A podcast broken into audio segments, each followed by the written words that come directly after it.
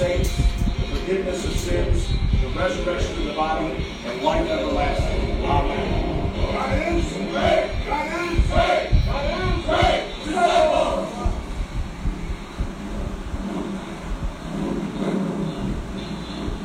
I'm down here in Columbia, South Carolina to go meet the Disciple Christian Motorcycle Club. Motorcycle clubs like the Hells Angels, Satan's Choice are known as one clubs. It refers to the fact that 1% of motorcyclists are outlaws. New details are emerging on what led to a deadly gunfight at a restaurant between rival biker gangs. The turf war resulted in gunfire, leaving nine people dead and 18 injured. Owners did not heed police warnings that hosting biker meetings could be dangerous. I'm here to talk to James Johnson, the founder of Disciple Christian Motorcycle Club, which subscribes to the 1% old school mentality, but they do it according So you come from the 1%? Yes. Um, are, you, are you able to say which? Um, yeah. Just have respect for. They're not in the publicity. Fala Valentes, boa noite. Alô, alô. Boa noite. Vem aí, Boa noite. Tudo na paz. vou pôr meu fone aqui. Boa noite. Só dá homem bonito aqui, hein, cara? Ô, nego. Ô, nego. Fala. Fala, Agora, Ângelo. é, você tava sem cabelo aquele dia, que os carecas tava dominando. Hoje eu e você combina. Agora, E o Rafael e o. Jason fica de barba. É, meu amigo, agora é minha vez, cara. Agora sim é minha vez. Agora os Cara, caras ficam aí. eu vou te falar, hein? Aí, aí eu, acho, eu acho que aí nós dois perdemos, hein, Ângelo? Perdemos nós dois perdemos aí. agora. A carequinha aqui, ó. Olha lá, Bom, lá. pessoal. Bom, pessoal, boa noite a todos. É, sejam todos bem-vindos a mais um Papo de Homem. É, hoje nós temos um papo muito interessante, né? Que nós vamos falar sobre é, a paixão em duas rodas, né? Mas a paixão em Cristo Jesus, né? Uniu as duas coisas agradáveis aí. E aí, antes, da gente come... antes de eu passar a palavra para o Rafael se apresentar e apresentar o Jason para a gente, nego, eu queria que a gente já começasse Aham. é, esse bate-papo, você fazendo essa oração para nós, você como nosso ministro de homens aqui da Terceira Igreja Batista, nos abençoe para que esse seja uma conversa, um bate-papo bem construtivo, né, qualidade, que seja construtivo para nós todos.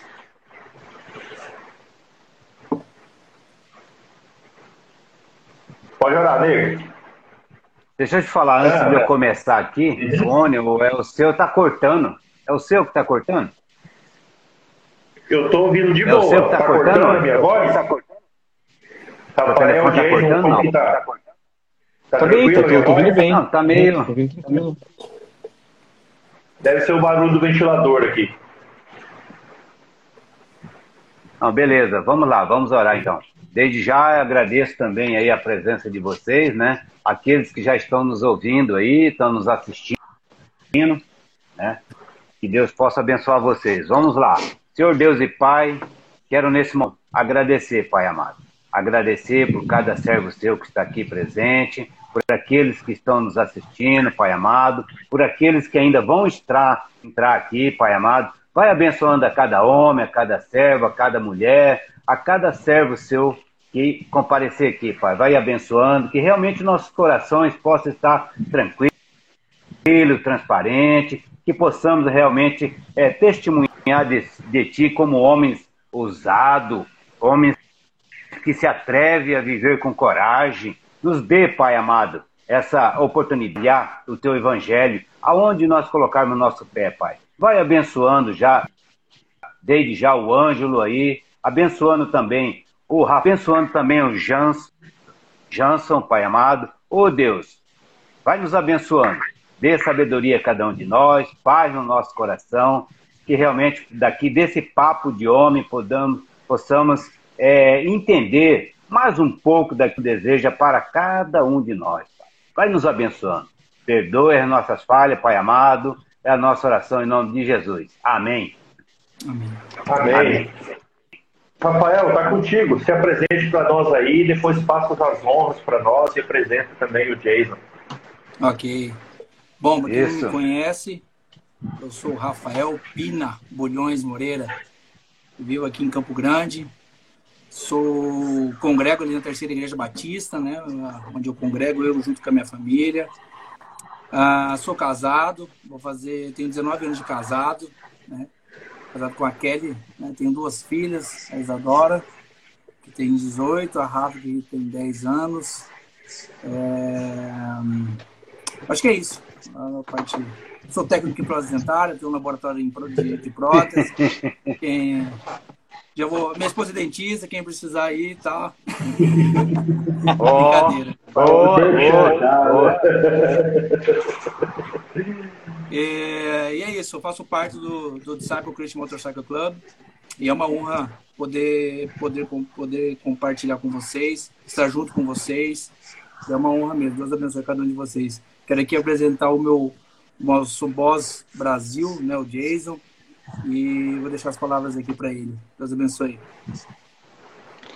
Boa noite, pessoal. Valeu, meu irmão. Pessoal, é, agradeço a oportunidade e o convite, né? De a gente estar fazendo a, participar e trocar uma ideia com vocês aí.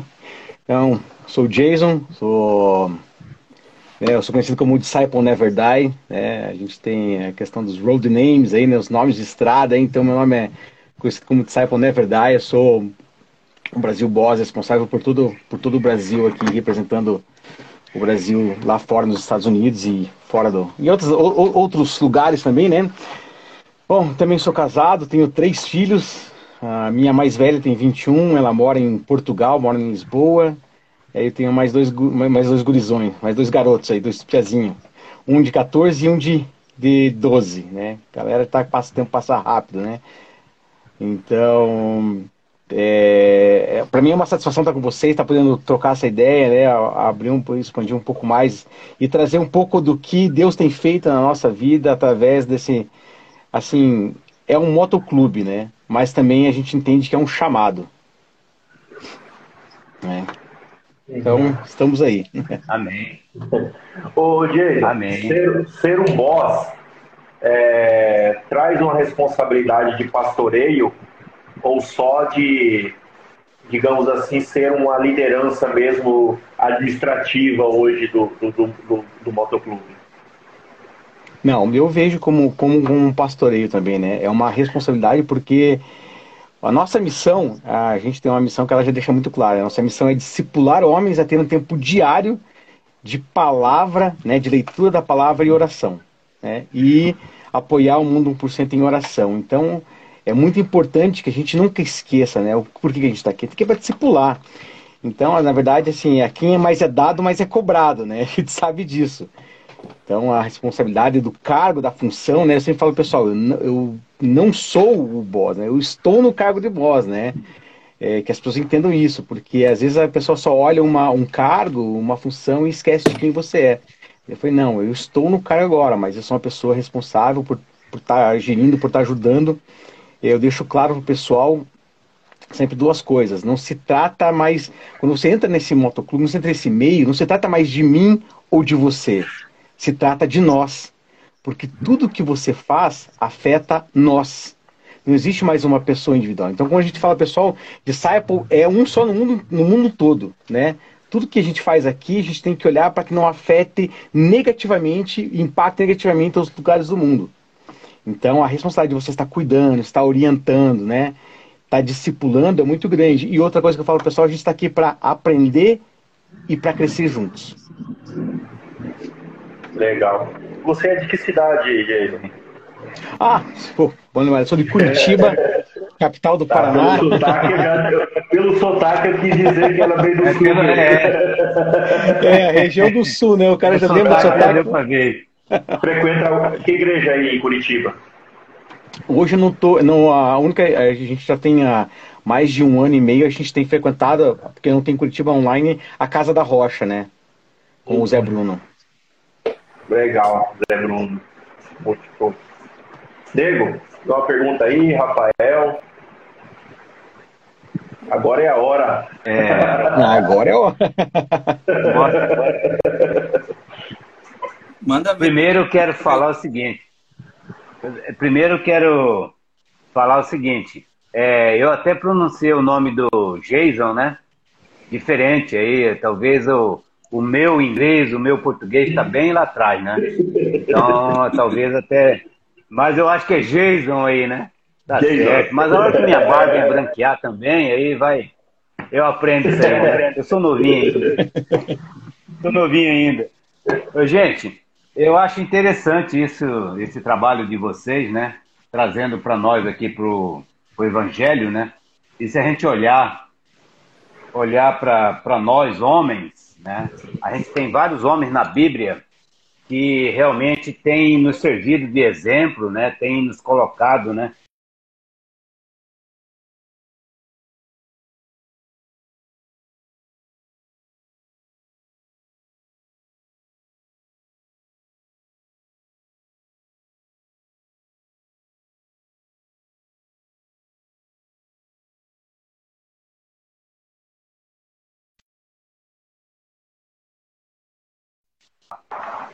Já até me conhece pelo amor, né? Amar homens, né?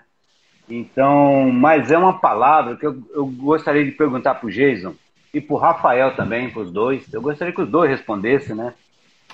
Que essa palavra amor, que é a primeira coisa que, que para você ser um, você discipular alguém, para você é, se entregar por alguém, a palavra, a primeira palavra da, da, de Deus que ele vem nos coloca é o amor.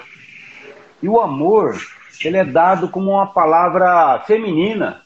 Se vocês parar para ver, o amor é dado como uma palavra feminina, né? E muitos homens não querem usar disso, talvez, né? De se expressar o seu amor, expressar realmente o seu sentimento, né? Eu queria saber de vocês o seguinte, relacionado a esse amor. Como vocês tratam os homens para ser realmente um homem, ter essa coragem de ser um, um seguidor de Cristo? Precisa realmente ser homem forte mesmo, um homem batalhador, porque quando eu olho para vocês, eu vejo aqueles caras fortes, né? Eu vejo lá naqueles guerreiros, né? Aqueles guerreiros, eu vejo isso aí, né? Eu acho legal isso aí em vocês, né? Olha aí, ó, o Rafael aí.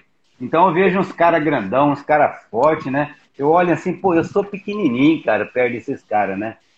Eu digo assim, a barba, o cabelo, a careca, a tatuagem, é, colete, o preto, né?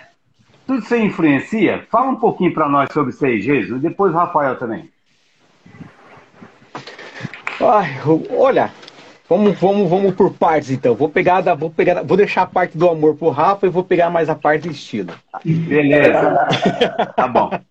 É que na verdade isso já acontece, né? É, essa questão barba, cabelo, tatuagem, ela, ela na verdade às vezes é uma expressão natural do homem, né? A gente vê isso, né? A gente, quando você vai na Bíblia, né, que fala da unção, que estudou, que escorria sobre a barba de Arão, né? Então a barba, ela tem um significado de, da masculinidade, né? E é uma coisa natural. Sim. Muitos homens gostam de usar, outros não gostam de usar. Tem gente que gosta de usar só o bigode, outros só o, cavan, o cavanhaque, né? Não é um item obrigatório, né?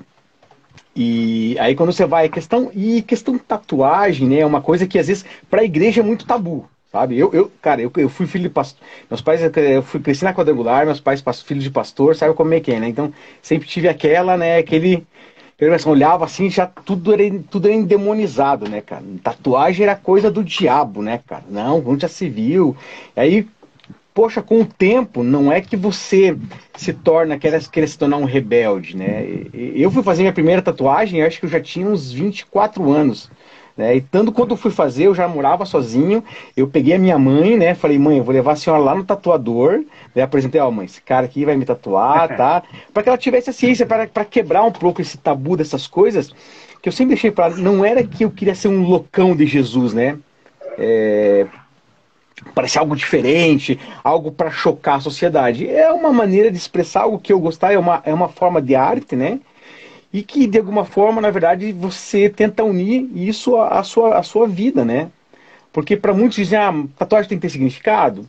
Para alguns não, não precisa. Para mim, todas as tatuagens que eu tenho, eu tenho algumas tatuagens e todas elas têm um significado, né? Todas elas estão linkadas com uma parte onde através delas eu tive a oportunidade de, de testemunhar de Cristo através da tatuagem. Os caras olham, ó, oh, por que isso, né? Eu tenho uma estrela de Davi no braço, eu tenho candelabro, eu tenho peixe, eu tenho várias coisas. Os caras falam, pô, mas isso aí, você é judeu? Eu falei, você tem a oportunidade de fisgar a pessoa e começar a compartilhar, cara, mas por que você acha que só judeus estrelas de Davi? Aí você tem a parte, você consegue trazer a pessoa para uma parte histórica da coisa e trazer a parte cristã. Você consegue ali, sabe, discipulando. Ah, mas porque, sabe o que é a menorá? Sabe por que serve? Então, você essa é a oportunidade. Porque o que acontece? Quando você chegava na igreja, eu já tive isso né, várias vezes, porque é, agora eu tô cabelo curto, mas já tive cabelo muito comprido, né? A gente tem uma banda também, eu tenho uma banda com alguns integrantes aqui do Motoclube, que é uma banda de metal.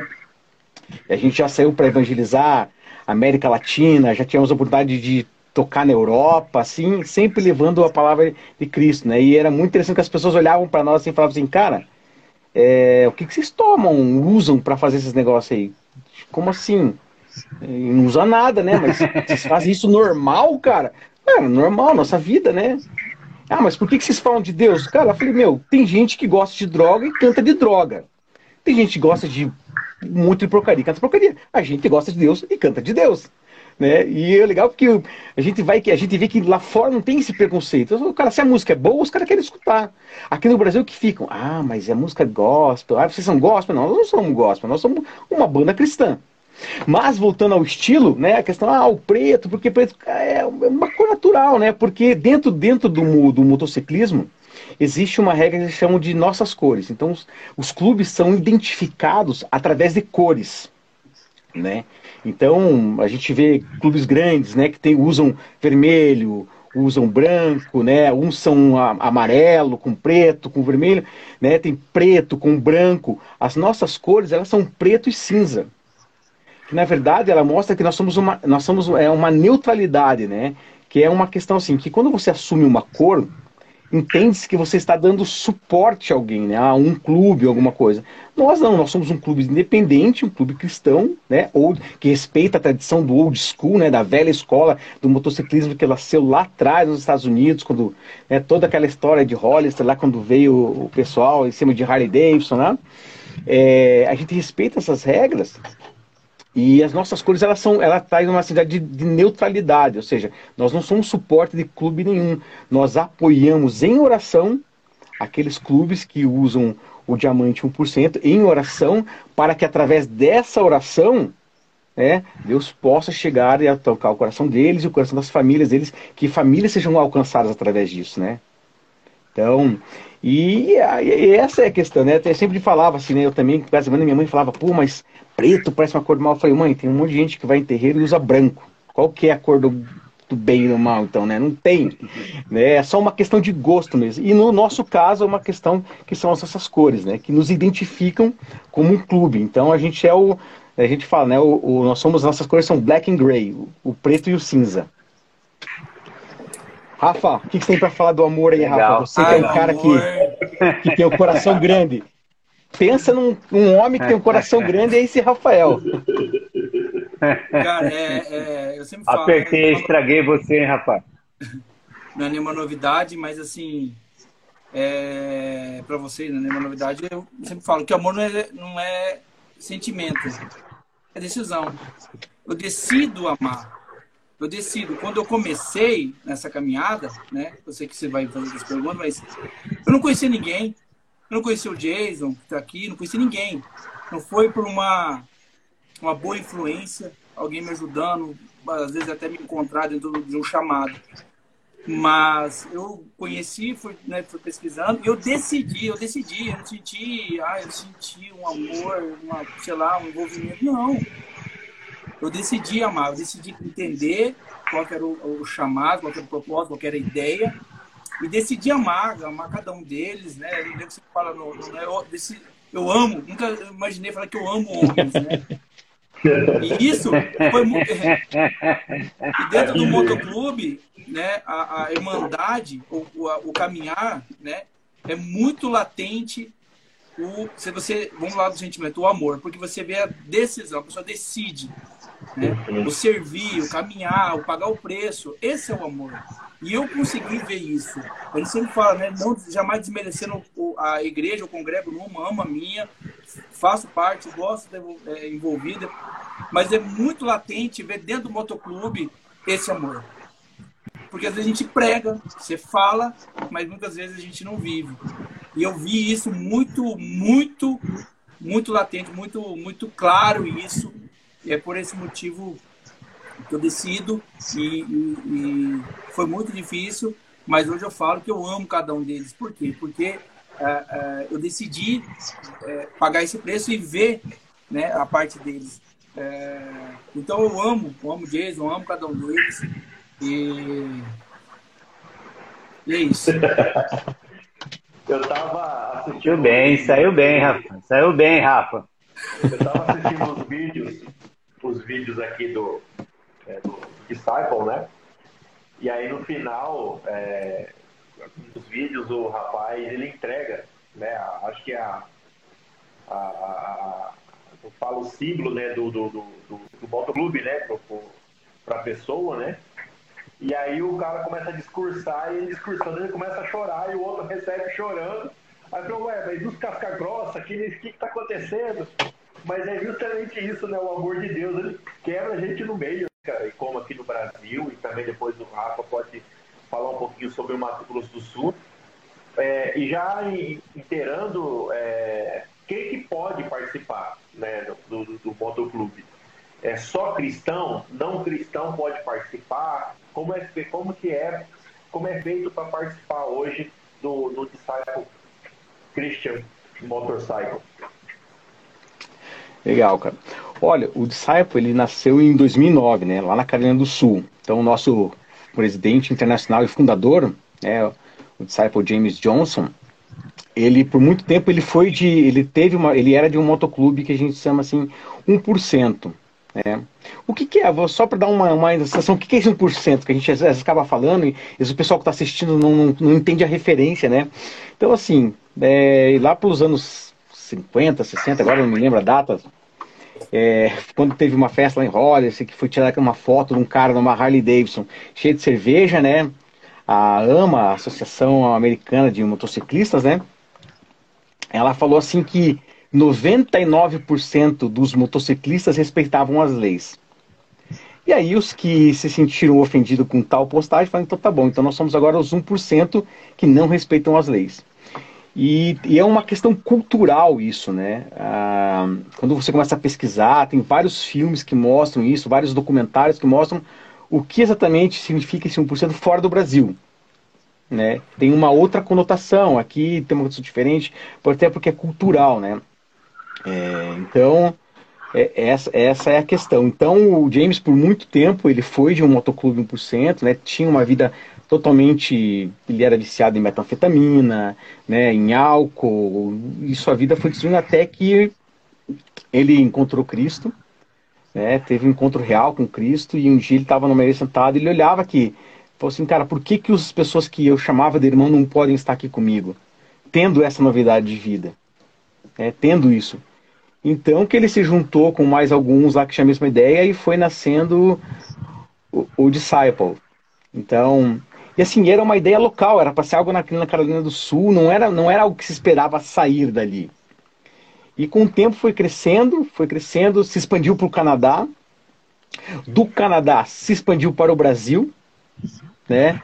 até no começo, assim, foi muito engraçado, porque só tinha um cara no Brasil, e como que ele, e como que ele fazia? Ele, para poder fazer parte, ele viajava constantemente para os Estados Unidos, que é o Disciple Godfather, né? Aqui de Curitiba também. É, ele foi o primeiro, né? ele, é ele, é o fundador do Brasil, de, do, daqui do Disciple, e foi muito engraçado, assim, a maneira como eu cheguei até ele, porque a gente começou a gostar de moto, tinha moto, tinha, tinha questão da banda, né? E como tem aquela banda Black Label Society, os caras usam colete da banda, como se fosse um motoclube, a gente acabou fazendo um do, da banda, assim, é isso que a gente começou a entender que isso ia dar. ia nos complicar andando na rua com tais coisas, porque a gente não tinha entendimento de nada, nunca.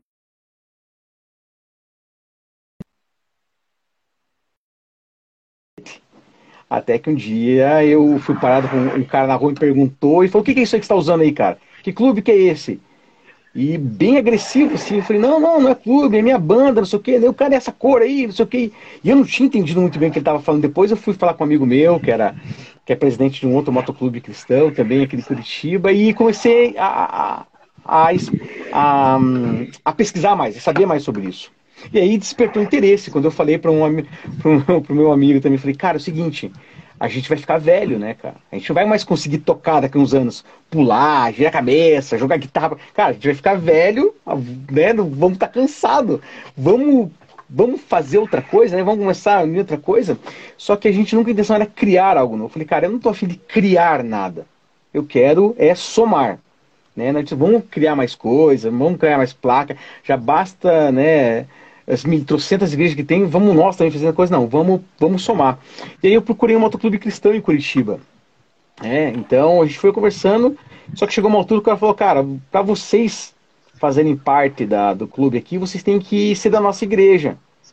Eu falei, ah, cara, mas o que tem a ver uma coisa com a outra? Não, porque daí fica na mesma visão. E eu falei, cara, isso não vai rolar, cara. Eu acho que assim, a gente tem que saber separar as coisas, né? E aí fiquei meio chateado, assim, né? Porque eu tinha esperança de entrar num lugar, algo legal, assim. Via isso como. Eu já tinha, estava começando a entender que era algo legal. Quando o vice-presidente desse clube me mandou uma mensagem, falou: Cara, eu vi um cara numa festa com um colete escrito Disciple Christian, né? É um clube de fora, ele está trazendo esse clube e eu vou te passar o e-mail dele para você entrar em contato. falei, cara, obrigado, né? E comecei a entrar em contato com o cara por e-mail.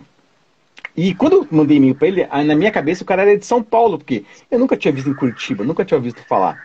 E quando a gente resolveu marcar para se encontrar, para falar, que ele mandou o telefone para mim, eu vi 41, falei, cara, quando você é de Curitiba? Eu falei, sou. falei, onde você mora? Eu falei, moro no Boa Vista, em tal lugar. falei, cara, você mora a cinco minutos da minha casa, cara. E eu nunca tinha te visto da cor. Mas aí que foi, a gente começou a caminhada, né? Então começou aqui em Curitiba, depois ela se expandiu para São Paulo. Aí veio o Rafa lá do Mato Grosso, né? O Rafa hoje que é o Setman, que é o cara enviado no Mato Grosso para desenvolver o clube aí no, no Mato Grosso do Sul, né? Deixar né? fala Mato Grosso, pensa não, é Mato Grosso do Sul. Tô aprendendo também, tô aprendendo. o Mato Grosso do Sul. E hoje ele, né, o Rafael é o nosso ponto de contato Brasil. Então qualquer pessoa que tem interesse em conhecer o Disciple, sabe como faz? Fala com o Rafael. Né? A Rafael, agora passo para você para você explicar quem pode, como é que funciona tudo certinho. Qual que era a pergunta mesmo? quem, pode, quem pode participar do, do motoclube? Para começar, acho que... ou não, né? É, eu vou voltar um pouquinho, porque você tinha feito umas perguntas antes. É... Eu sempre tive moto, sempre trabalhei, fui motoboy, fui entregador, fui de tudo um pouquinho. E sempre gostei de moto, né? Eu paguei minha. tirei carteira, ela falou eu ia quebrar a moto, acabar com tudo. E eu fui desobediente, eu sempre gostei de moto. E, só que eu logo casei muito cedo e, e eu trabalhava para sustentar minha família, né? Moto, tipo, uma moto com maior cilindrada era em último caso, vamos falar assim, né? Uma coisa que não era prioridade ali no momento. Nem o tipo de moto, na verdade, era sobreviver. Uhum. A gente sabe como é a, a, realidade do Brasil. E depois chegou um certo tempo, falei, falei pra Kelly, falei, amor, eu vou entrar no motoclube. Porque quando eu comprei a moto, é, eu não conseguia andar de moto. Eu fiz o consórcio, comecei a andar na moto, eu não conseguia andar na moto. Mas por que eu não conseguia andar? Eu, eu, não, eu não via sentido para aquilo ali. Aí eu ficava andando, eu falei, amor, eu vou vender essa moto. Não tô sentindo e tá esquisito, não tô em paz. Aí eu vendi a moto pra uma Fat Boy. Ah, mas você gosta tanto, você pode ter. Tá, beleza. Eu fui lá, passou um tempinho, comprei outra Harley Davidson. Sempre gostei de moto curso, sempre. Eu digo que eu puder, eu vou ter. Até que eu fiz um consórcio. E aí eu falei. É... Comprei a segunda moto, falei, mesma coisa, vendi a moto. Aí na terceira moto que eu comprei, eu não entendia a minha inquietação, sempre Aí eu comecei a procurar, falei, amor, vai entrar no motoclube. Comecei a procurar sobre o motoclube. Eu vi alguns outros motoclubes sem ser o Disciple, sondando, tentando entender um pouquinho que tá, as ideias, né? E até que eu fuçando na internet, eu vi o James, né? O James Johnson no Instagram, é, que ele tem o escudo da, tatuado nas costas dele, inteiro. Ele de moto.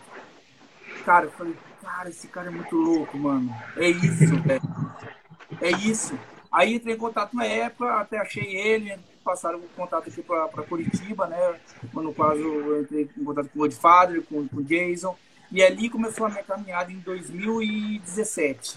Eu comecei a caminhada como suporte. Aí a tua pergunta era quem pode entrar? Qualquer um pode começar a caminhada. Porque a caminhada, ela tem, ela, vamos falar assim, ela é longa. Vamos falar assim, é longa. Tem todo um processo. Quando você começa, você entra como suporte. O que é um suporte? Um apoiador, um cara que acha bacana as ideias, você pode comprar camiseta, bandana, tem, cara, tem um monte de coisa legal no site. É o cara que faz churrasco, né? Hã? É o cara que faz churrasco da turma, tudo mais. Tem, tem, bastante coisa legal, assim, que você pode adquirir, são materiais de suporte que mulher pode adquirir, homem pode adquirir. Você adquirindo esse material não quer dizer que você faz parte do desafio, você é um apoiador. Dentro de, dessa caminhada, falou, não, Rafael, ah, eu tenho interesse, ah, acho legal, bacana. É, você vai usar esse, esse pet aqui, ó. Dá pra ver aqui. Dá pra ver? Dá pra ver. Uhum. Esse é um, um pet de suporte, é um apoiador. Esse pet ele vai costurar no colete dele, do lado esquerdo dele, no qual ele vai começar a caminhada dele. Entendeu? É... Qual era a outra pergunta? Quem pode. Quem... Isso. Quem pode. Se precisa se é cristão ou não, que, como é que essa questão da, da, de ser aceito dentro do discípulo? Então, a, essa, esse primeiro passo, né, não precisa ser cristão porque a gente entende, é, é o discípulo é uma inclusão, entendeu? Então, para ele começar, se ele está querendo entrar nisso aqui, é porque ele quer de alguma forma, ele quer alguma ajuda, ele quer alguma coisa que atraiu ele, e eu, o Jason, todo o discípulo, nível né, Brasil, nível mundial, que hoje ele é, vai estar todo o apoio para ele. Então, assim, a gente sabe que é uma realidade hoje, que muitos estão sofrendo, então, né, eu estava conversando com, com um amigo, eu falei, cara, muitos usam a moto como uma fuga, assim como álcool, prostituição, droga, né?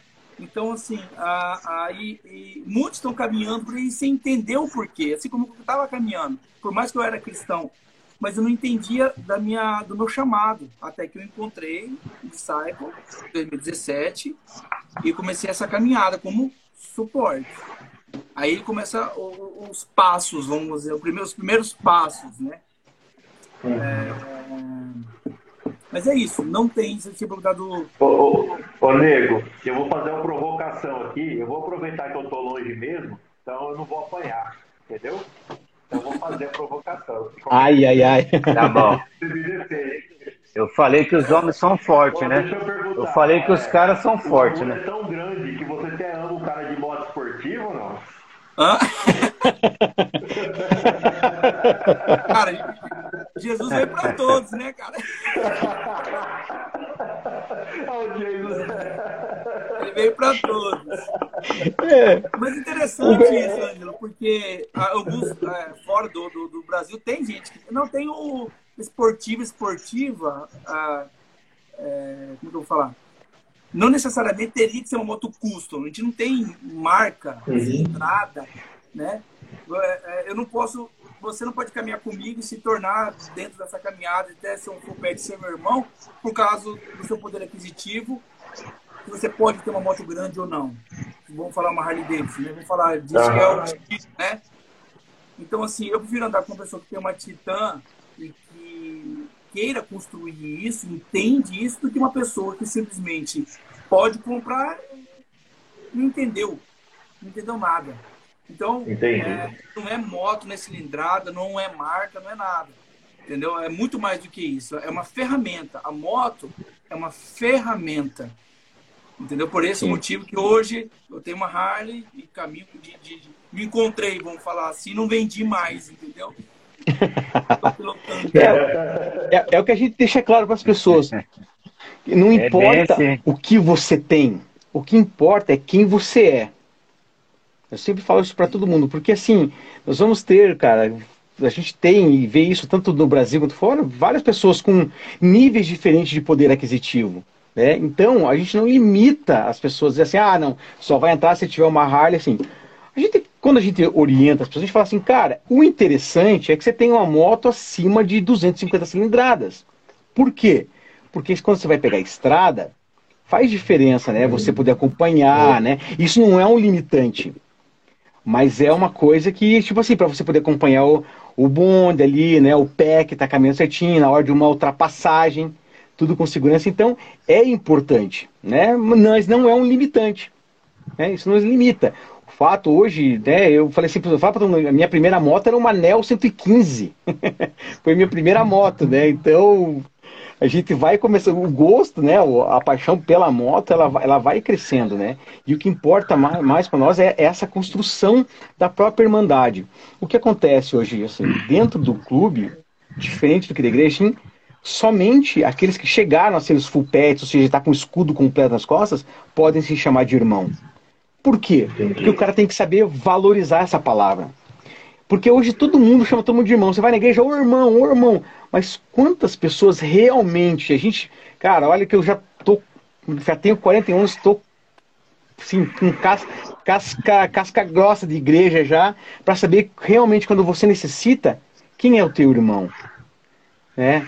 Quem, o, que, que teu irmão está disposto a fazer por você? E quando a gente está dentro dessa irmandade, a valorização não só da pessoa, mas sim a, a família do Rafael passa a ser a minha família. Né? Eu vou defender a família dele tranquilo, como se eu defendesse a minha própria família. E eu sei que ele vai fazer o mesmo, porque a gente constrói esse laço de confiança. A gente constrói isso, né? Aqui a gente não tem, a gente não julga as pessoas. Eu não julgo você, ah, pelo pela falha, pelo porque todo mundo tem uma falha.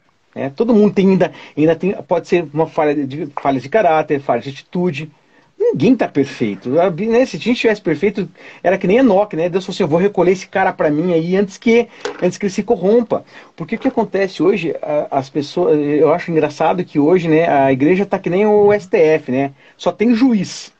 Então, quando o cara faz qualquer coisa, só tem juiz, é todo mundo julgando. Ah, você está errado nisso, está errado naquilo, você está errado nisso, está na...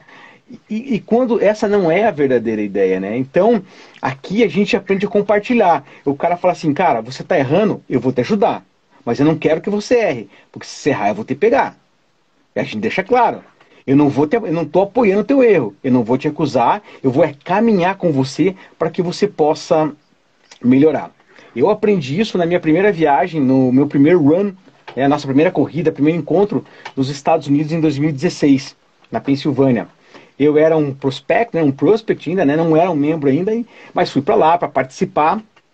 É, acabou que nossa, a gente saiu na estrada e, cara, assim, cinco motos na minha frente, assim, o cara acabou caindo, né? Eu só vi pedaço de moto, tênis do cara voando, a gente saindo da estrada, assim, fiquei nervoso, assim, eu, putz, nervoso.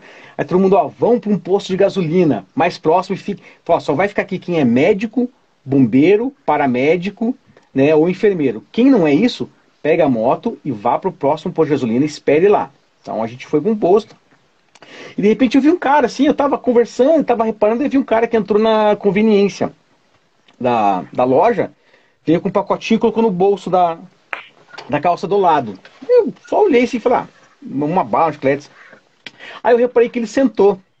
Ele sentou, ele tirou o colete, dobrou o colete, colocou no colo, ele estava com uma camiseta do clube, ele tirou a camiseta, virou ao contrário. Eu fiquei, ué, tipo assim, estranhei aquela. Falei, o que o cara tá fazendo, né? Não entendi. Aí ele pegou, no, pegou do bolso assim e tirou um cigarro e começou a fumar. Pronto, né, cara? Aí eu virei o super crentão, né? Falei, que que é isso, cara? O cara tá fumando, o cara é um disciple. O cara tá ali, fez o quê? Olha, cruz nas costas, o cara tá fazendo isso. Eu comecei a ver daqui a pouco um dos meus irmãos do Canadá, o Ben Eagle, que é o chefe do Canadá, ele percebeu que eu estava sobrevivendo e falou: O que aconteceu? Aí eu expliquei para ele, né? Falei, cara, olha só o cara. Ele falou assim: É? Você sabe que você está querendo entrar numa irmandade. E ele está te mostrando que ele tem uma fraqueza. Ele não está escondendo de você. Ele está te dando a oportunidade de você chegar, se aproximar dele, caminhar com ele, orar por ele para que ele seja livre desse vício. Ele não está escondendo de você o protocolo que ele fez por seleção, ele tirou o colete, dobrou, vestiu a camisa da contrária para não envergonhar o clube, mas ele tem um vício. E ele falou assim para mim: e se você tem vício com pornografia, você ia contar para mim? Ou você vai ficar no teu quarto escondido, lá no secreto, na, na, na internet, lá no teu celular, sem contar para ninguém, se fazendo de santo? Ele falou assim: entenda que ele está te dando a oportunidade de você caminhar com ele e orar por ele. E vocês vão caminhar juntos. Cara, aquele dia quebrou todo esse conceito de religiosidade que eu tinha. Deus me ministrou especialmente de uma forma. Eu falei, cara, é isso mesmo a parada. A gente fica julgando as pessoas. Se o cara fuma, se o cara bebe, se o cara tem problema com isso. Cara, quem sou eu para julgar? Eu sou um imperfeito. Eu tenho que se encaminhar com eles, dar oportunidade para que eles sejam resgatados, né? Não julgar eles, né? Você não julgou ninguém. Fala, vai no PEX mais e a gente tem óbito. Não, você não pode, né? Não, você não pode. Se você faz isso, você não pode andar. E porque a igreja faz isso. E é por isso que o sentido para nós irmão tem muito valor. Eu hoje, cara, me incomoda assim porque já tô desde 2015 no clube, quando eu vou no lugar, alguém fala, ô irmão, eu olho assim, pô, cara. Para algumas pessoas, assim, quando a gente vai em alguma festa de clube, algumas pessoas chegam, e aí, irmão? Cara, eu falo assim, irmão, você é filho da minha mãe? Você usa o mesmo escudo nas costas que eu? Não, então você não me chama de irmão. Você não é meu irmão. Meu irmão usa o mesmo escudo nas costas que eu, e meu irmão de sangue nasceu da minha mãe. O resto não é meu irmão. É, parece algo grosseiro a princípio, mas não, nós temos entendido a valorização da palavra. O que é valorizar um irmão? Você poder chamar, cara, irmão, eu preciso de você. Você caminhar junto, sabe? Você não ter problema de, ah, distância. Cara, preciso de você aqui, cara, vamos embora. Vamos embora, vamos pegar a moto, vamos junto, vamos viajar, vamos, vamos dar um jeito de se encontrar, alguém corre, socorre. É, a gente teve aí, o Rafa pode ter que eu tivemos um, um suporte nosso que se acidentou e o pessoal tinha um churrasco marcado. E a galera foi todo mundo pro hospital ficar lá e o cara levar a carne para comer lá na frente do hospital lá, ué. Tipo, meu, não é o fato daqui que a gente vai se reunir, a gente tem que estar junto. Né? Esse é o caminhar junto, não é mais aquele negócio, ó, aquele negócio que já vi muita gente falando, não, irmão, beleza, deixei você no hospital, vou para casa, tenho minha família. Não, nossa família a gente anda junto. A gente valoriza todo mundo andar junto. A sua dor é minha dor. A sua alegria é minha alegria. Show. Agora que eu tô entendendo que a galera tá comentando aqui, churras no UPA. é isso aí, ó. Tem um comentário aqui, ó. Churras no UPA, Adriano que tá falando aqui agora que ele caiu uma ficha aqui. E... É contigo. É, eu tô vendo o pessoal só falando de churrasco aí, churrasco. Falei, cara, que boa, hein? Ô, Anjo, só complementando ali, é, é, o que mais me chamou também, uma das várias outras coisas, né? É que nem o Jason falou, não importa o que você é, o que você tem. Não importa se é pastor, se você é empresário, se você não é, se é pedreiro, se é mecânico. Né? Todo mundo aqui vai caminhar igual entendeu? Isso, isso é, é, é, é uma valorização de pessoas, não quem você é. Não importa. O trabalho de, de, de, de prospecção vai ser igual para todos. Nesse falando do, do churrasco do UPA. Um acidente na quarta-feira retrasada. Tá, resolveu, foi pro UPA, lá do Aicurus. Peguei, estava com a esposa dele, peguei a esposa dele. Ela falava assim: pode ir embora eu fico aqui com ele, né? Tá esperando dar baixo. Como assim? Sabe que eu vou deixar você no UPA? Você, isso que o Pedro falou, é que cuida de verdade. Para muitas vezes, cara, eu ia levar um tempo atrás, às vezes eu não ia ter essa, essa, essa percepção, cara. Cara, não, a gente vai ficar aqui. Aí chegou mais, mais alguns que estavam é, é, vendo o negócio da moto. Quando chegou o churrasco, a gente comeu churrasco na frente do UPA com refrigerante. E ela falava assim para minha esposa, assim, pelo WhatsApp, pode falar pro teu marido ir embora. Eu falei, você acha... minha esposa falou assim, você acha que o meu marido vai deixar você aí sozinha? Cara, o médico vinha falar assim, tinha um monte de gente, né, cara? Falou, mas alguém não, todo mundo aqui é segurança dela. cara, todo mundo lá, cara, não vai sair, cara. E é assim. Essa é o que eu falei do amor. Fala, é fácil, né? A gente tem que. É, é não estou falando que gente somos o melhor exemplo, nós somos falhos, coisa e tal. Mas você entende, você pode fazer, faça. Faça bem feito. E a gente ficou ali, levamos eles para casa e, cara, é isso. Não precisa mais nada. Nada que um discípulo de Cristo faria. É o, é o bíblico, né, Rafael? Na verdade, É ba- aquela tem tudo a ver com a palavra, né? Um ao outro ajudou, né? Então, assim, a, a questão é, é bíblico, né? Essa, essa, essa passagem e, e esse exemplo que foi dado. O que Pode falar, né? eu acho interessante o que o Jason falou é relacionado a isso, né, irmão, né? Se a gente olhar para Cristo, para Jesus Cristo, lá em João, né, ele falou, é, eu acho que é capítulo 15, ele falou: se fizeres tudo o que eu te mando, sereis teu amigo, né? É interessante, ele não fala que você é seu irmão, né? Vai ser amigo. Eu acho, eu sempre é, falo aí com, com, com os homens que às vezes eu tenho conversado, com as pessoas, por causa dos meus cabelos brancos, já da minha idade, as pessoas vêm e falam comigo assim, senhor, senhor, né?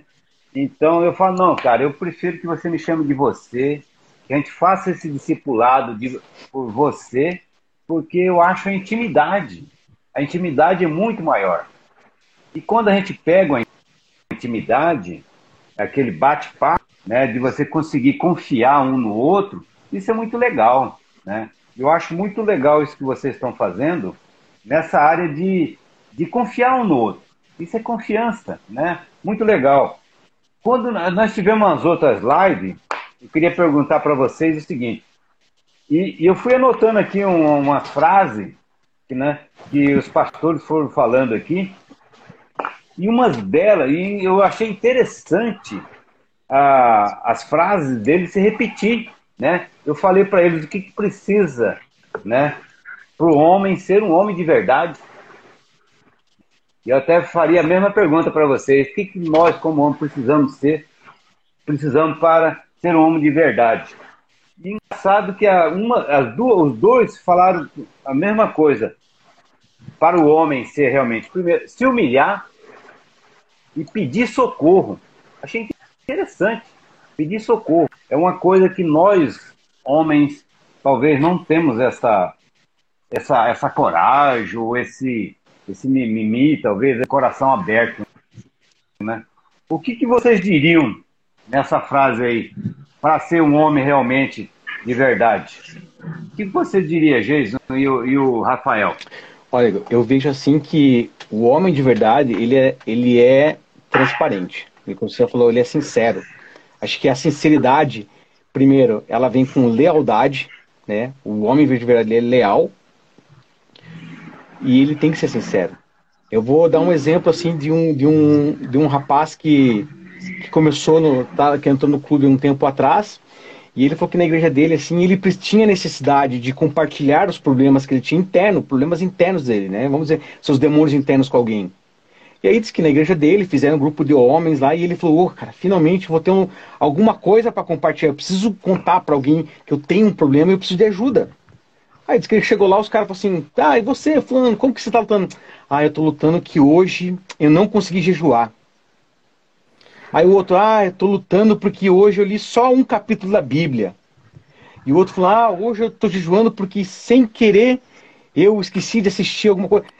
Aí ele falou, cara, se eu contar o meu problema aqui para esses caras, esses caras vão me escorraçar. Né?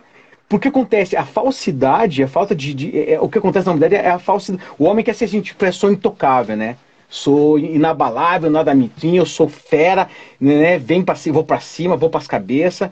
É a de homem. Porém, a necessidade de você abrir seu coração para alguém que você confie e dizer, cara, eu estou passando por, uma, por um problema. É difícil. Eu vejo pessoas que têm essa dificuldade, muitas pessoas que estão no clube hoje têm essa dificuldade até mesmo dentro das suas próprias igrejas. Porque se comenta, se, se conta algo pro pastor, o pastor escorraça o cara. Né? Vamos dizer, ah, o cara tem. Vamos dar um exemplo, o cara que tem problema com pornografia, né? O cara fala assim, ó, oh, pastor, eu tô comendo pornografia, eu tô lutando contra isso. Eu falo, não, cara, você vai ficar de banco, tá? Você não vai, você não vai, se o cara toca louvor, você não vai tocar louvor. Se o cara é da escola dominical, você não pode, você tem problema. Não, mas espera aí, você pega o, o doente, você expõe ele. Ao invés de caminhar um cara, então faz o seguinte, nós vamos fazer um, nós vamos caminhar junto aqui, tá? Nós vamos ligar, a hora que você sentir vontade, você me liga, tá? Não interessa, manda uma mensagem, fala, olha, cara, né?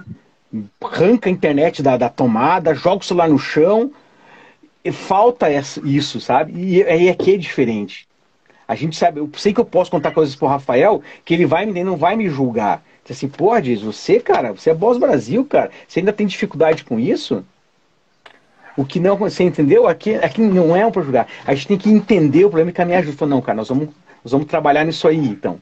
Nós vamos andar junto com você. Porque isso se trata do amor. Por isso que eu posso olhar para Rafael e dizer, pô, eu amo você, Rafael.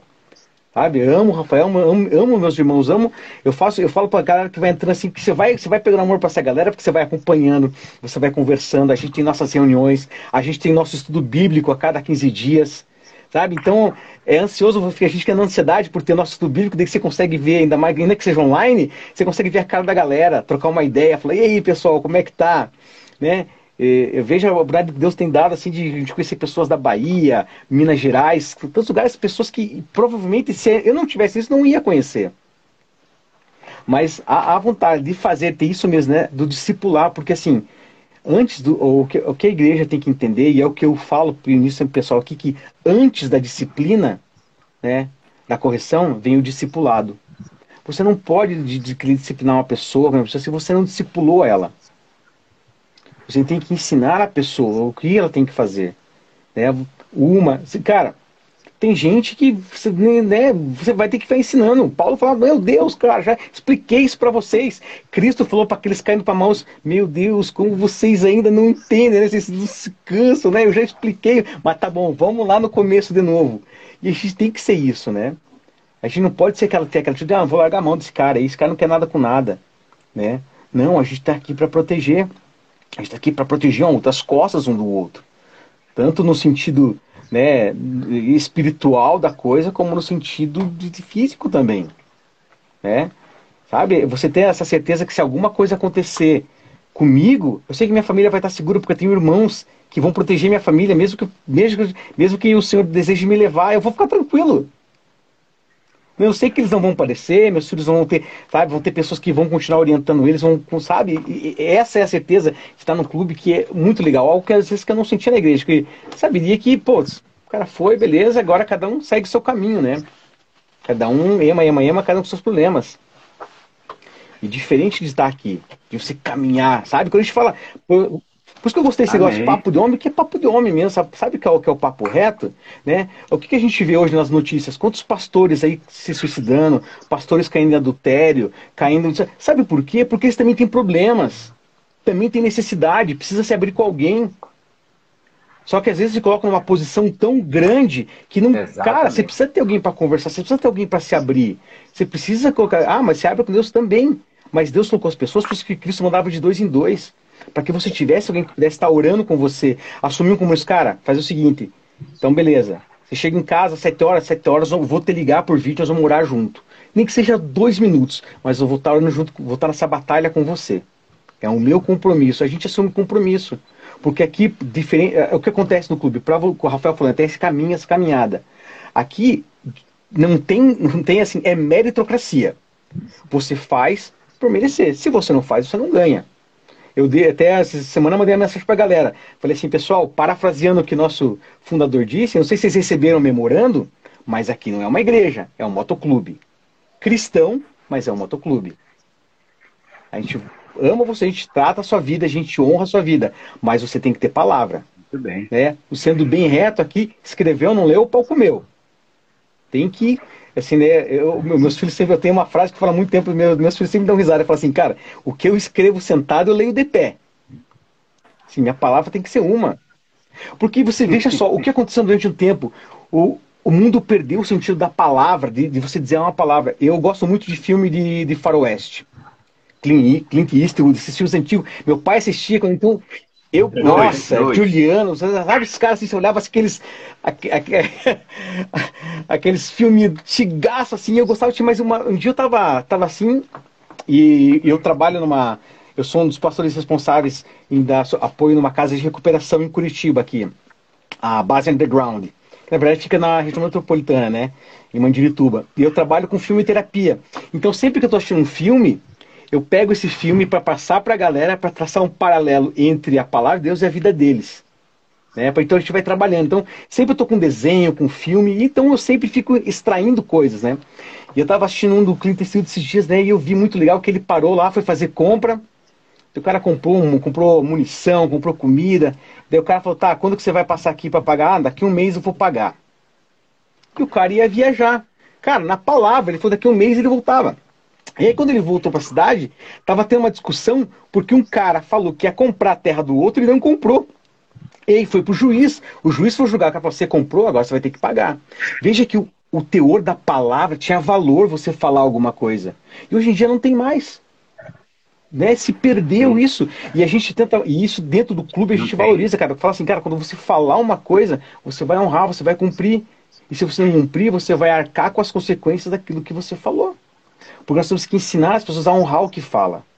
Não podemos ser aquela pessoa que fala hoje, ah, não, mas é que mudou a situação, né? Antes, antes não tinha o coronavírus. Cara, independente do que tem a situação no mundo, você falou, você vai ter que cumprir. Se o seu sim, sim, o seu não, não.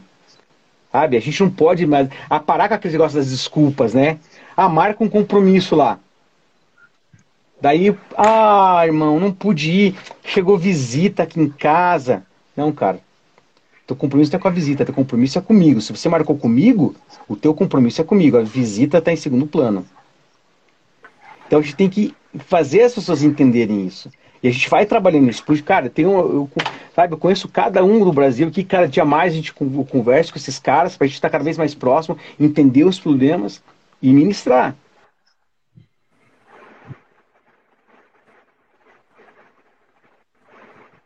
Travou aí o Voltou. Parou numa ligação. É... Então, a gente tem, tem, que ensinar a galera a honrar as palavras, sabe? Honrar aquilo que, que realmente. Porque isso faz um homem de verdade, honrar a palavra. É, é o seu sim, sim, o seu não, não. E a gente tem que ensinar isso aos nossos filhos. O meu filho, é, ele, os meus filhos eu sempre acho uma benção porque eles sabem. Quando eu falo uma coisa para eles, eles têm que obedecer. Ele, eu proibi ele de ir num lugar lá porque estava acontecendo um evento lá, de uma festa, e meu sobrinho queria que meu sobrinho queria levar ele. Eu falei, você não vai. Você está proibido de pisar lá.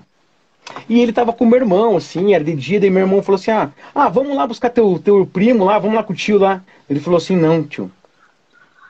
Meu pai não deixou ele lá. Não, mas você tá junto comigo, eu só vou pegar ele. Eu falei assim, não, tio, meu pai não me permitiu que eu pisasse lá. E ele entende, eu não preciso estar olhando eles, eles sabem, eles entendem Amém. a importância disso. Porque a gente tem nosso tempo de, de, de, de devocional familiar e a gente fala, cara, não perca isso. Você pode ficar sem dinheiro, você pode ficar sem nada, mas não perca a essência de que Cristo tem colocado na tua vida. Eu falo para eles, eu, tô, eu criei uma menina que está vivendo sozinha hoje, já está independente, e agora eu estou criando homens. Homens de verdade. Homens que não vão dar desculpa para o mundo, não vão ser homens sem vergonha cara que vai ser mulherengo, o cara que vai ser o quê? Não. Vai honrar. Vai ser homens de caráter.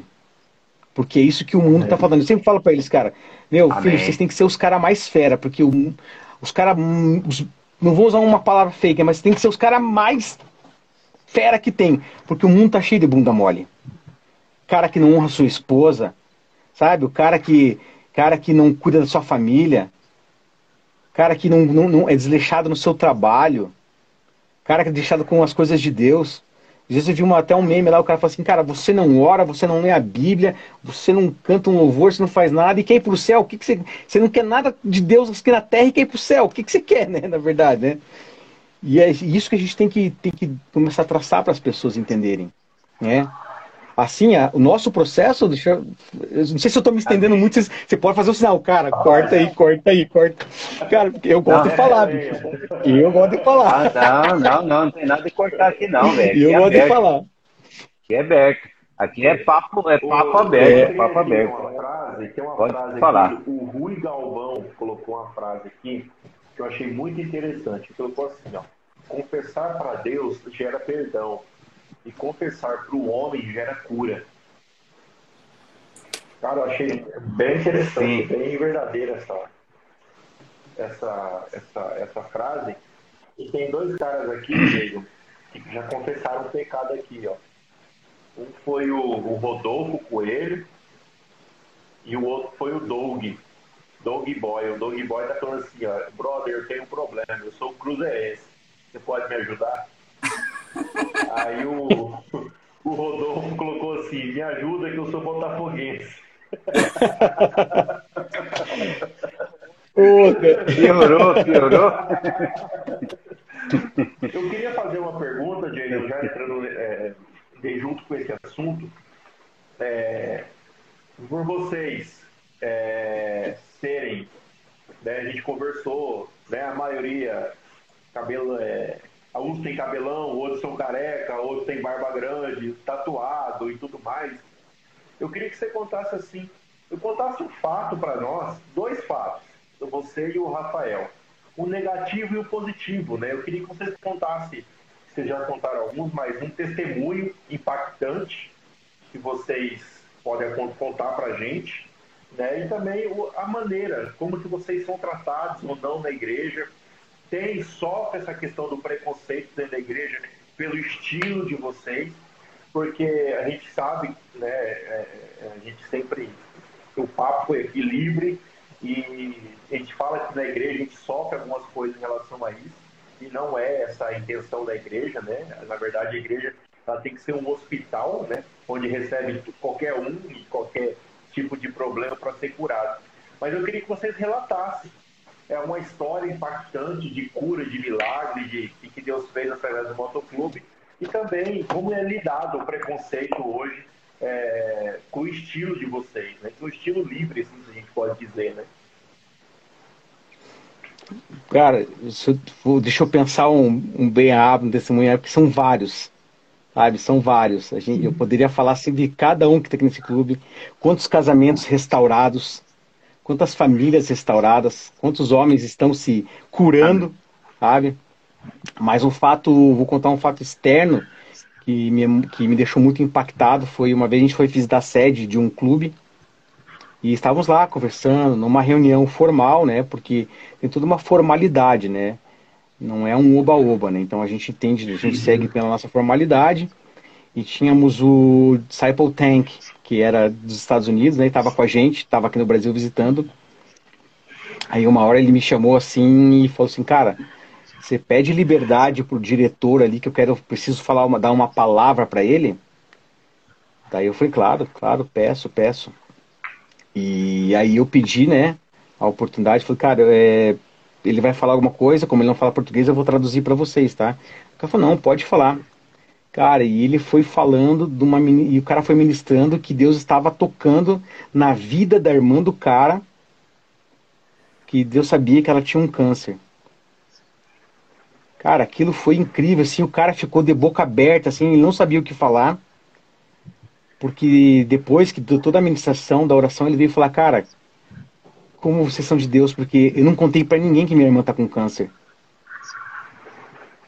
E a irmã dele, na mesma semana, ligou para ele e mandou uma mensagem, falou, cara, tô sentindo que eu tô curada. E assim, Deus restaurou ela por dois anos e Deus recolheu ela um pouco tempo atrás, mas ele falou assim, cara, que os últimos dois anos dela foram os melhores da vida dela.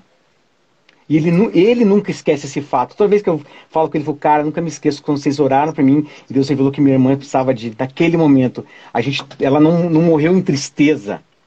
A gente conseguiu ter aquele alívio, ter aquele tempo com ela. Então, cara, quando você vê essas coisas, você vê essa oportunidade de Deus trabalhando em de pessoas que você nunca viu. É, e teve um outro fato também que aconteceu que foi, cara, tremendo, assim, a gente visitou uma outra sede de um, de um clube grande também. Eles estavam inaugurando a sede e nós somos os primeiros a estarem lá na sede. E, cara, algo tremendo de Deus, assim, que nós pedimos assim, ó, nós falamos assim, cara, vocês nos dão liberdade de orar por vocês, ungir vocês, ungir a sede e ungir as motos.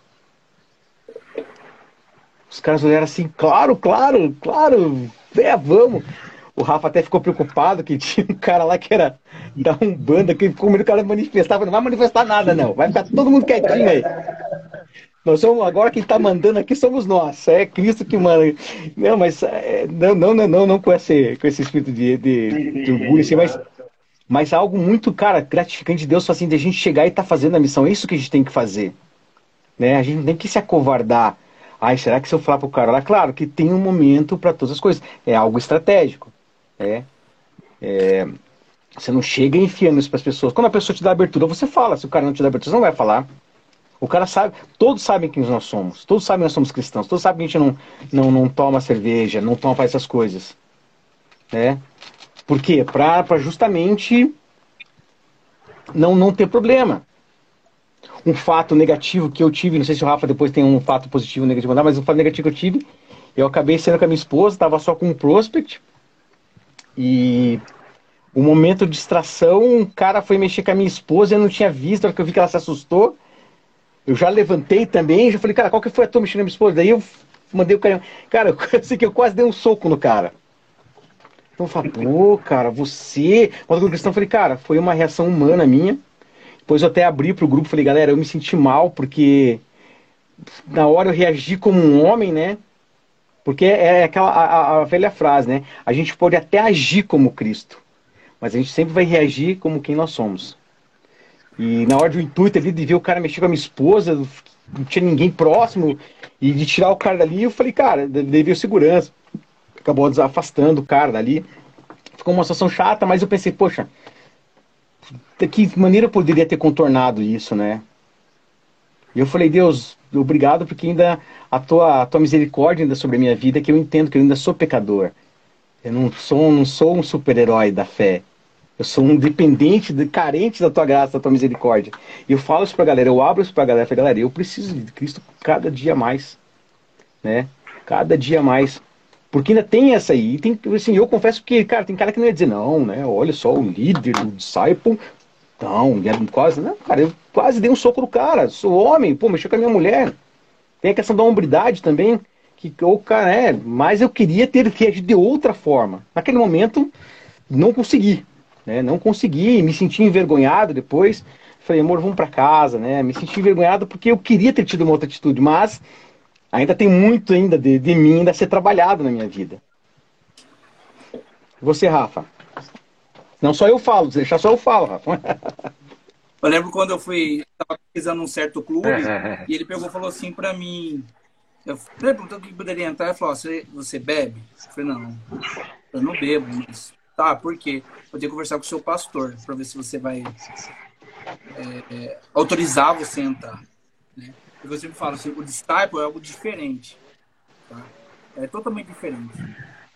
A gente não está preocupado com isso. Isso é muito pequeno, cara é muito pequeno. O que, que adianta falar para o Ângelo que é pastor? Não, pastor, eu não bebo, não fumo. Ai, que legal, então você pode. Não é isso que a gente quer. Tá entendendo? Agora eu vou te contar uma, um fato estranho, né? É, eu já até contei para você, mas vou contar. Tem duas. A gente estava na, na, na. A gente foi fazer uma visita numa certa igreja. E a gente chegou, tal, demorou um pouquinho, veio uma mulher e falou assim, nossa, que bom ver vocês aqui, é por isso que a igreja existe e tal, para receber pessoas como vocês. Porque ela tá olhando a gente. Quem convidou vocês?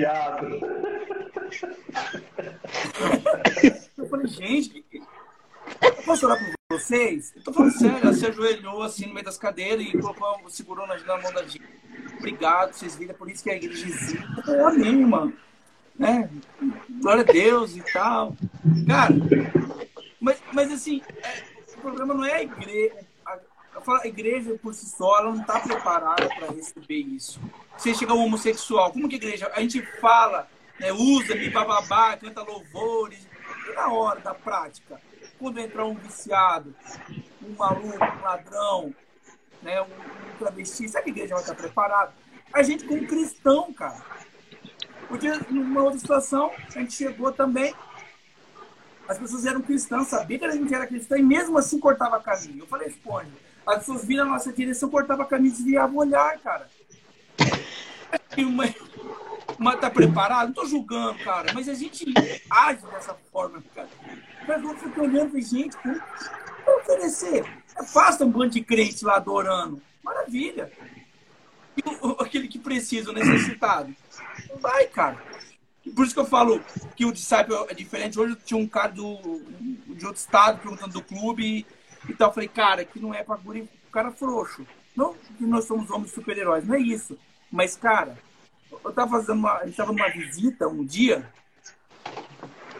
e tava com, tava com dois prospects, não tava com o pet, um prospect, o cara falou, deixa eu conversar com você aqui, dentro de uma sede. Ele sentou comigo e falou, cara, eu não gosto de você. Para mim, você não podia estar aqui. Eu não gosto de você aqui. Então, assim, por isso que eu sempre falo, é, a gente quer ir em lugares onde ninguém quer ir. Entendeu? A gente chega a Bíblia debaixo do braço, não estou desmerecendo jamais a palavra de Deus, mas todo tem um protocolo, tem uma estratégia para você chegar ali, para você se infiltrar ali. E o cara falou isso na minha cara. Eu não queria que você tivesse aqui, sabe por quê? Isso aqui é um clube 1%. Esse é o nosso momento, a gente se extravasar aqui. E vocês estão fazendo o quê aqui? Eu falei, tá vendo? Eu falei, e aí você vai, e Espírito Santo, cara, vai te conduzindo. Eu falei, isso você tá sentindo também sim, cara. É por isso que eu tô aqui, velho. Você não tá sozinho, não. Eu tô aqui pra extravasar contigo, cara. E comecei, o Espírito Santo vai te dando ali habilidade para você conversando e desenvolvendo é, para levar as boas novas. Eu falo, pô, esses caras é esquisito demais, pô, é crente, o cara buga. Tanto é que quando a gente fala, o que vocês querem aqui, cara? Eu falo, cara, nossa missão é orar por vocês, porque eu sei que vocês passam por lutas. Como eu. O que você tá passando na sua casa, eu passo também, cara. Tá, cara, um perrengue louco lá, velho. O bagulho tá louco. O cara vai se soltando, porque você abre as portas para poder levar as boas novas ali para ele. E não como um, ah, eu sou crente e tal. Né? Não estou falando de estratégia, cada um tem o seu chamado. E essa é a estratégia de sabe? Você fala, cara, aqui não é para cara achar que é oba-oba. Ai, vamos panfletar lá na, na, praça. Não desmerecendo, cada um tem a sua função, a sua missão. E nada, nada é mais ou menos. Da missão do disciple é algo diferente. É algo diferente. Por isso que eu sempre falo, o cara fala, ah, como que é? É, é apertado aqui, cara. É arrochado. Mas se você quiser caminhar comigo mesmo, vamos comigo. Então, é, é isso. Uma das coisas inusitadas. Eu falo, a igreja, quando eu falo igreja, eu não estou falando terceiro, não estou falando prédio, nenhuma denominação, eu falo de nós. Não, não está preparado para receber. Não consegue. Buga. Buga. Eu lembro quando na própria terceira igreja, quando eu comecei, nunca ninguém me todo mundo me conhecia. Mas quando eu chegava de preto, Cara, todo mundo estava. Eu lembro uma vez o pastor Mauro chegou que ele estava com a camiseta de caveira. Vocês conhecem o pastor Mauro, nosso querido pastor. Cara, ele olhou assim, e minha esposa é de intercessão. Né? Chegou de preto, de caveira. Cara, ele não falou nada, ele deu uma olhadinha. Ele deu uma olhadinha e. É porque a igreja, não foi que não tenha preparação, é um cara muito vivido, um cara muito. Não é nada disso. Mas dá aquela. Cara, essa caveira esquisita aí na camiseta da irmã. Natural, cara. Então a gente precisa quebrando essas coisas, se permitir, para que nós venhamos realmente ser usados. A gente canta louvor, é fácil na igreja. Mas a, a, a... e devo, devemos cantar, devemos louvar, não é isso. Mas a, a gente tem que estar preparado ali para a luta, cara. O cara chegar para falar para você, o cara vem armado para você, falando um monte de coisa, e você vai com sabedoria desarmando o cara. No final, o cara tá até te abraçando. Oh, que bom que você veio, cara. Massa. é isso, mano. É isso. Até porque, né, o Rafa, Jason, é, a, fama, a fama, né, dos motoclubes, a gente sabe até de filmes, a maioria dos filmes, né, policial se infiltra, né, aquela tudo mais e aí a gente, é, assim, eu olhando para vocês, eu vejo isso. Eu, não, eu posso estar errado, tá? Me corrija. É, mas o Rafa acabou de falar aqui. É, sofre até um preconceito dentro né, dos motoclubes, né? Até pelo estilo de vida que vocês escolhem ser, né? Porque a, a fama já não é boa, mas assim, é a luz entre as da treva, né? Aquela questão, vocês realmente estão vivendo o que a igreja, o que Jesus Cristo mandou fazer. E de por todo mundo pregar o evangelho a toda criatura. Né? Não fica só em Jerusalém, não, meu filho. Vamos andar aí, porque tem muito a ganhar, né? Tem muito a fazer. Você tem mais uma pergunta, nego? Eu quero aproveitar aqui esse espaço aí e agradecer. Estou vendo aí vários, vários amigos aí entrando aí, jogando papo. Um deles aqui, um grande líder aí de homens da cidade, aqui da nossa cidade, que é o Arão, né, lá da primeira igreja, tá, passou aí também, mandou um abraço. Obrigado, Arão. Obrigado a vocês que estão aí mandando as mensagens aí, né? Que até um falando que aquilo que eu já falei, vocês têm mesmo uma cara de brabo, né? De bravão com essa barba aí, né? Por isso que eu não deixo a minha barba, porque eu quero deixar a minha cara bem mansinha, né? Mas uma coisa que o Jason falou aí, eu achei muito legal, né? Reconhecer a falha, né? E é uma coisa que nós homens, às vezes, rapaz, demora um pouquinho, né? Para reconhecer a falha, errei, né? Então, eu acho assim, aquilo que vocês já expressaram, que vocês já colocaram aqui para nós, e o Ângelo falou, a gente está aprendendo bastante, né? Porque não é só a Bíblia, não é só eu a, a, colocar a Bíblia aqui, saber ela decor de, de, de Gênesis, Apocalipse, né? Saber versículo e versículo e praticar errado a coisa, né? Fazer errado, né? Então eu acho que vocês estão sendo realmente homens ousados, né? E nós temos que ser esse homem ousado, né? Não que nós vamos estar dando porrada em ninguém, né?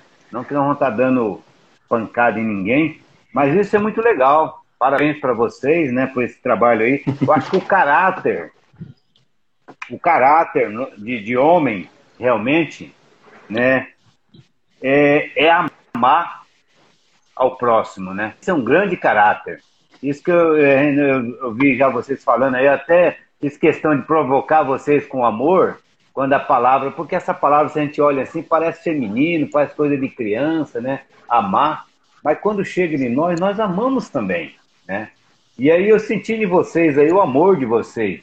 Isso que o Rafael falou, nós temos que ser realista, né? E, e cada dia essa, essa, esse coração é, é, vamos falar assim, transparente e de aprendizado, né? Mas o que eu quero deixar mais uma pergunta aí, talvez, né? Não sei como é que tá o tempo aí. A gente tá tranquilo. Não sei os dois aí. O tempo aí tá eu correndo. Eu, se, tá, tá se deixar, né? eu falo noite inteira, estourou. cara. Se deixar, eu vou falar. bom, bom, vamos fazer o seguinte. Eu vou, eu vou fazer, eu vou fazer mais uma pergunta aí se o Ângelo quiser encerrar aí, relacionado vocês, que nem alguns já falaram aí, cara de brabão, né? É, falando um que um, são, um é sofredor, é, o outro. Ah, o mineiro entrou aqui, ó. Só voadora, como é que é? E martelo. Mar... E mata leão. Só voador e mata leão. Então, assim, a grande verdade é que nós homens precisamos realmente dessa coragem, mostrar realmente essa coragem que nós temos, né? E eu acho interessante vocês, com essa palavra de vocês, essa coragem e esse caráter que você trans, eh, transmite para os seus discípulos, que vocês estão discipulando. É o caráter, é o mesmo caráter de Jesus, de semelhança a Jesus? Esse é o caráter que vocês passam para ele?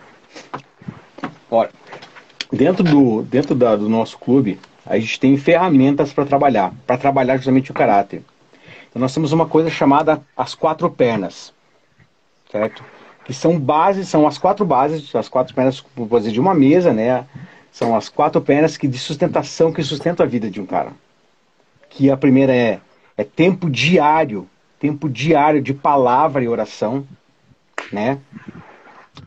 Tempo diário de louvor, sabe? Louvor mesmo, adoração com música. Às vezes está ali, cara, pô, tem um tempo, tem um tempo de tem um tempo de adoração.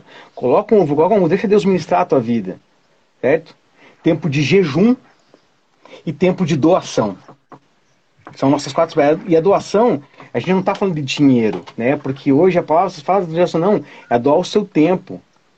Porque às vezes você pode pensar, poxa, mas vocês vivem 24 horas no clube? Eu não eu posso dizer que sim, a gente, né, Rafa, pode dizer, não que a gente vive o clube 24 horas, nós já somos o clube, nós somos o disciple, né? Disciple, disciple forever, não tem como se descaracterizar isso. Com ou sem colheita, eu sou disciple, mas tem minhas obrigações, tem o meu trabalho, tem essas coisas. Mas a gente tenta, galera, assim, cara, nesse seu, se você tem 10% para dedicar pro, pro clube, que esses seus 10% sejam 100%. Faça com excelência.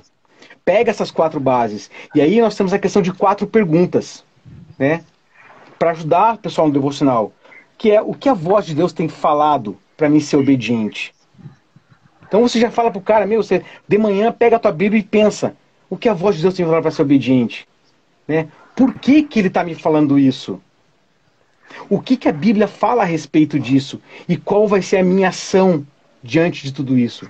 Então são ferramentas que a gente tem que trabalhar diariamente, né?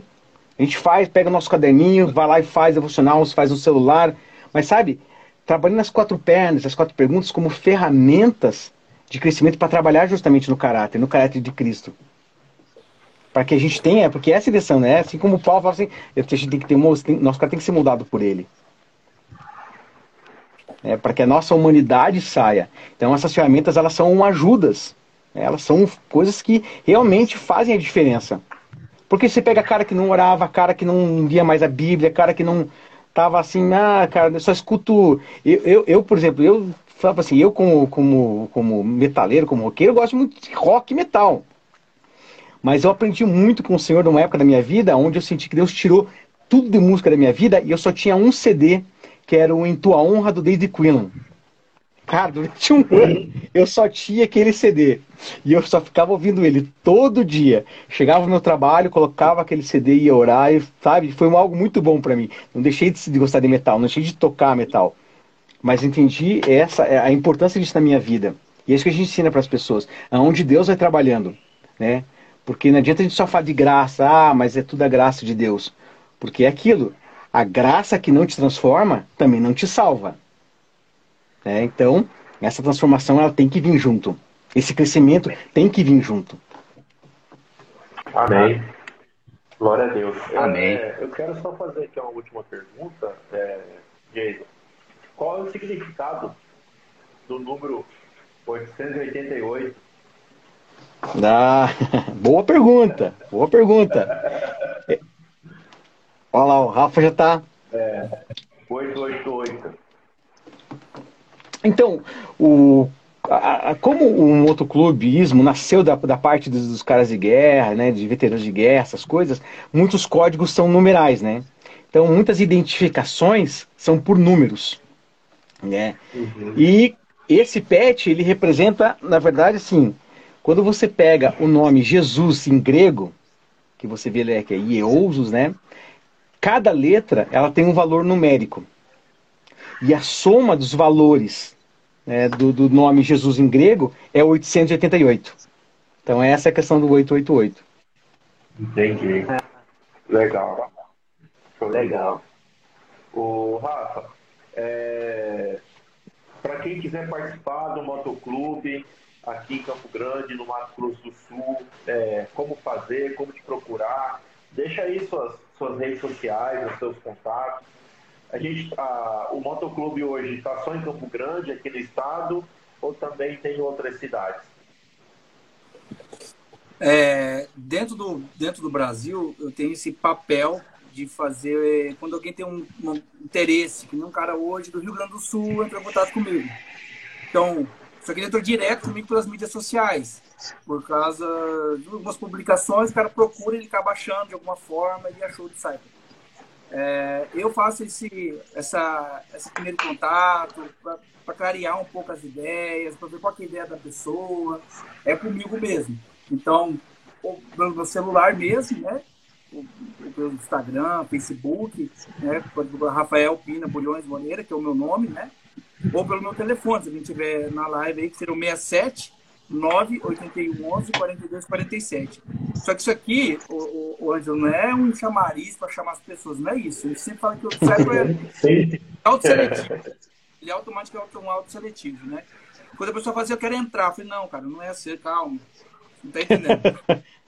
espera, não. espera um pouco. Deixa eu te explicar. Vou passando. Eu fui passando pro cara, o cara falou, cara, é muito perigoso.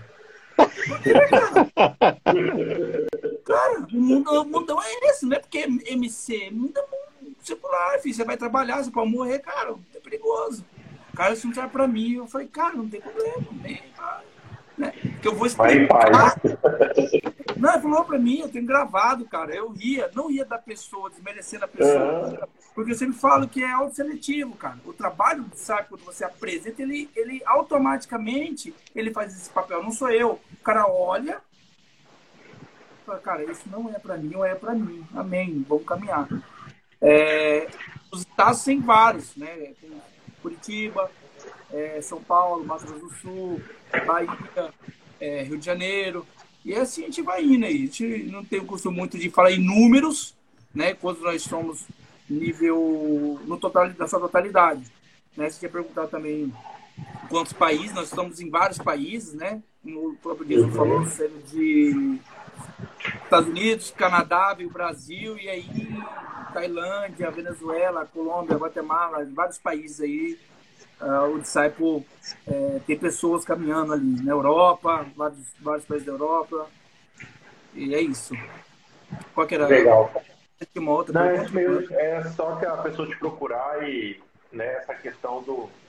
É, é, é, é, o, te procurar e como entrar né, pro, pro, pro motoclube, né? Então, deixa, deixa eu só interromper aqui que eu lembrei de uma coisa, coisa É. é, isso, Fala aí. Quero dar risada. A gente estava com a pastora Shirley uma vez ali no Mercadão Municipal e eu fui de moto, eu estava lá com a pastora Shirley, né? Pegando os marmitex e tal, aí chegou um cara para mim e falou assim, cara, é... essa comida é de graça? Eu falei, é, cara, de graça, só entrar ali na fila, cara. Fica à vontade e tal, não sei o quê. Eu posso falar uma coisa pra você, cara? O que foi? Cara, você tem uma cara de ruim, cara.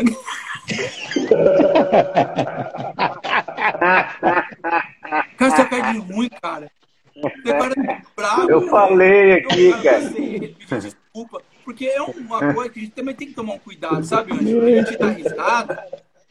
Mas é uma verdade, pô, a gente tem que atrair as pessoas, não afastar as pessoas. Eu sei que é né, preto, coisa e tal, a gente já falou, mas a gente tem que sorrir, a gente tem que levar as boas novas. Porque a pessoa mesmo, a gente reclama das pessoas, mas você não tem uma atitude, às vezes sem perceber, que pode ser melhorado, né? Dá um, um sorriso, né? Vem cá. Isso foi muito engraçado, que eu ria, mas eu ria. Tem cara de ruim, cara. Você tem uma cara de ruim. Ah, Eu quero mandar aqui, nego, um abraço pro Marcelinho, nosso vice-presidente da igreja. Mandou aqui parabenizando pela live. Valeu, Marcelo. Um abraço a todo mundo. Um abraço a todo mundo que está participando. Hoje o Motoclube aqui o- o- foi um, um, um PG online, foi uma célula online. Ô, ô Anjo, Anjo. Pode falar. Anjo, deixa eu te falar um negócio aqui. Tem uma mensagem aqui do, do Rui Galvão, que é muito legal, cara. Ele fala que os homens de hoje, né, precisam assumir seu papel na sociedade, precisam assumir os PPP. Profeta da sua casa, profeta da sua família e provedor do seu lar. Muito legal, cara. Parabéns aí pela muito bom. mensagem. Várias mensagens aí, legal. Vários homens aí falando conosco aqui, dando um papo legal. Mas eu falo que esse papo não seria legal se não tivesse É. vocês aí, né? Então, é muito legal essa. É, se não tivesse vocês aí, não estaria legal. Não, é exatamente isso, né? Na verdade, a ideia é essa. E aí a gente já encaminhando aqui para o final, é, eu queria pedir ao Jason né, que desse um recado é, para os nossos homens aqui da Terceira Igreja Batista e também para as pessoas que, vai, que vão ouvir né, essa, essa, essa live. Depois ela vai estar no nosso podcast lá no Spotify. Só, só procurar lá Valence TV, que vai estar lá o áudio dessa, dessa live.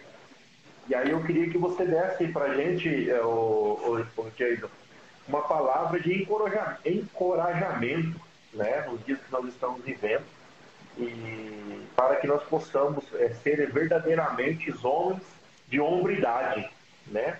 Não homens, não homens covardes. Ah, legal. Então, cara, já agradecendo vocês pela oportunidade. Oi, Ô, Geise, ô, Geise, antes de você falar, você, ó, ó, Geise, antes de você falar, o isso que o Ângelo falou, olha a nossa camiseta, hein? tem que escrever isso aqui, cara, que nós somos valentes, né? Vocês não, quando a gente olha pra vocês, já é os valentes aí, ó. Vocês já são os valentes, são os guerreiros. Nós não, nós temos que colocar aqui, ó, sou valente. Não, mas tudo. Cara, é- é- essa, é, é- essa é a parada da, da- do, do, do evangelho, né, cara? Cada um, Deus colocando cada um no seu.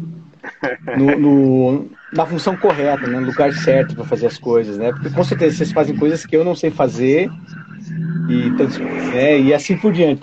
Mas a mensagem que eu posso deixar para vocês, cara, como homens, assim, é honrem a Deus acima de todas as coisas. Honrem a Deus. Não com falsidade, não busque a Deus por interesse.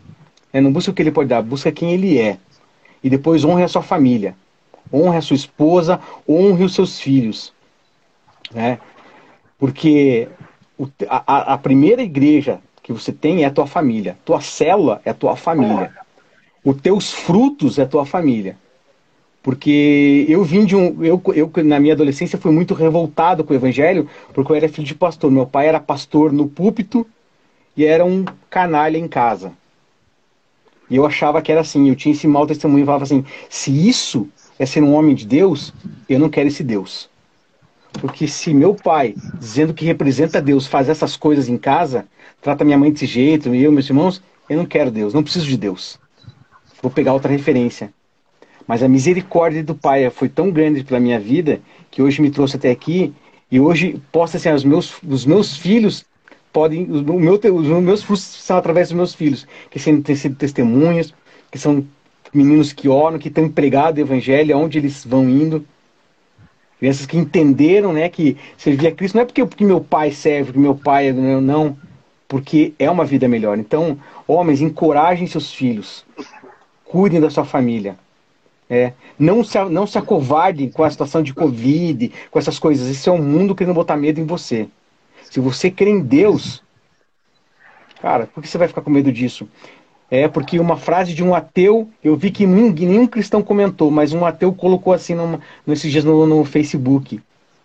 Onde estão os pastores que fazem cultos de cura que não estão nos hospitais? Porque lá estão os doentes, não na igreja deles. Né? Por que, que os pastores que fazem esses cultos de cura não estão nos hospitais fazendo os cultos de cura lá para curar os doentes? Então, a gente tem, então, tem que ter essa, é, isso em mente, né?